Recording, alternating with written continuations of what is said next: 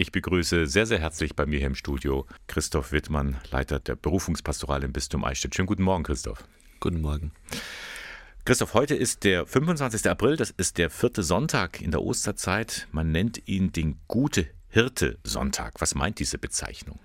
Diese Bezeichnung nimmt Bezug auf das Evangelium des Sonntags, wo es um den guten Hirten geht. Also Jesus bezeichnet sich selbst im Bild des guten Hirten als der, der sich sorgt um seine Herde, um seine Schafe. Und die Schafe hören auf seine Stimme. Also dieses Bild, was natürlich auch heutzutage vielleicht der Erklärung bedarf. Ja, wer möchte schon gerne Schaf sein oder als Schaf bezeichnet werden?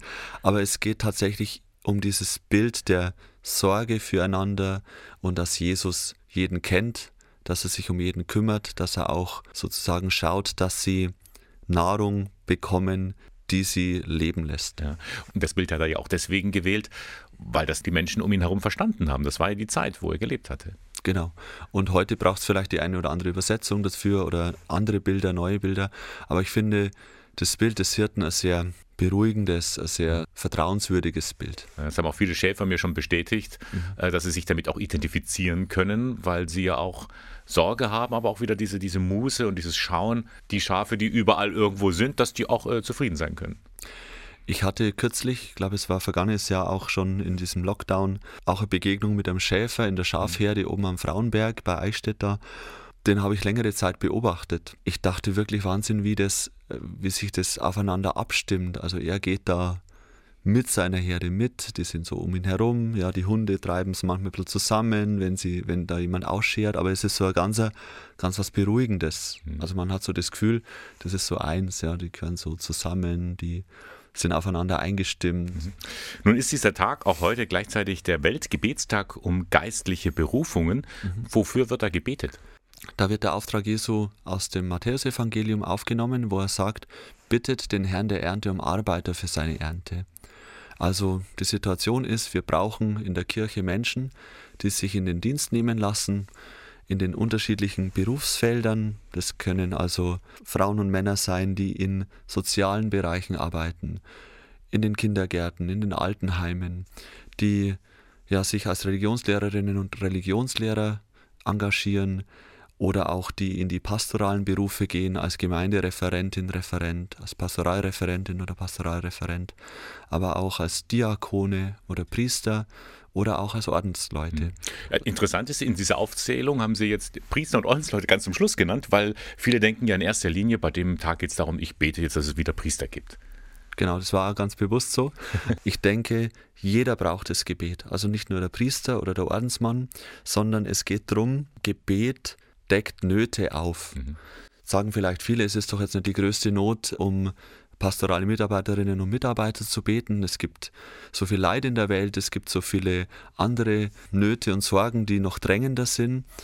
Und ich denke, ja, also keine Not ist so gering, als dass man darum betet, dass es da Lösungen und, und Wege herausgibt. Bei den pastoralen Berufen ist es so, dass es Menschen braucht, die sich dieser Sache Jesu Christi verschreiben und auch für ihn in den Dienst genommen sind.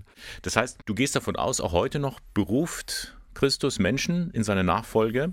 Wie kann ich denn das spüren, dass ich angesprochen bin, angerufen werde? Ähm, es ist ja nicht so, dass auf einmal so ein Blitz vom Himmel kommt und sagt, du bist berufen.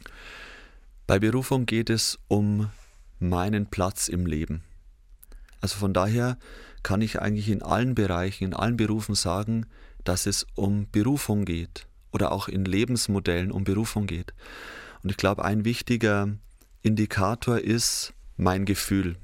Das Gefühl zu wissen, hier bin ich, hier gehöre ich hin. Und das muss auch nicht immer unbedingt religiös motiviert sein? Nee, mhm. es muss nicht religiös motiviert sein, aber ich bin fest davon überzeugt, dass der Glaube eine wichtige Unterstützung geben kann. Und ich bin aber davon überzeugt, dass ich, wenn ich mich immer wieder mit Gott in Verbindung bringe, dass ich auch mit seiner Hilfe seine Stimme vernehmen kann, die mir innere Gewissheit gibt. Nun ist aber diese Stimme Gottes unterschiedlich klar und laut. Mancher vernimmt sie sehr schnell und deutlich spürbar und brennt dafür und sagt, jetzt bin ich berufen und muss in die Nachfolge gehen. Andere bemühen sich vielleicht, lesen auch in der Bibel, spüren nichts. Ähm, ist Gott ungerecht? Es ist die Frage, was höre ich? bin ich bereit zu hören? Also werde ich auch aktiv dass ich sage, ich suche bewusst Möglichkeiten aus, ich probiere auch aus, wo höre ich Gottes Stimme? Gott lässt keine Möglichkeit ungenutzt, würde ich jetzt so ähm, behaupten, äh, sondern er, er hat ganz viele Ausdrucksmöglichkeiten, ganz viele Sprachen, ähm, auch für mich, da ist auch für mich eine dabei. Die Frage ist, ähm, suche ich Orte, Menschen, Gemeinschaften auf, wo ich auch diese Sprache vernehmen kann. Heißt also im Klartext mit geputzten Ohren durch die Gegend gehen und aufmerksam sein. Ja, Dankeschön für diese Hinweise zu diesem Sonntag. Danke an Christoph Wittmann, dem Leiter der Berufungspastoral im Bistum Eichstätt. Gern.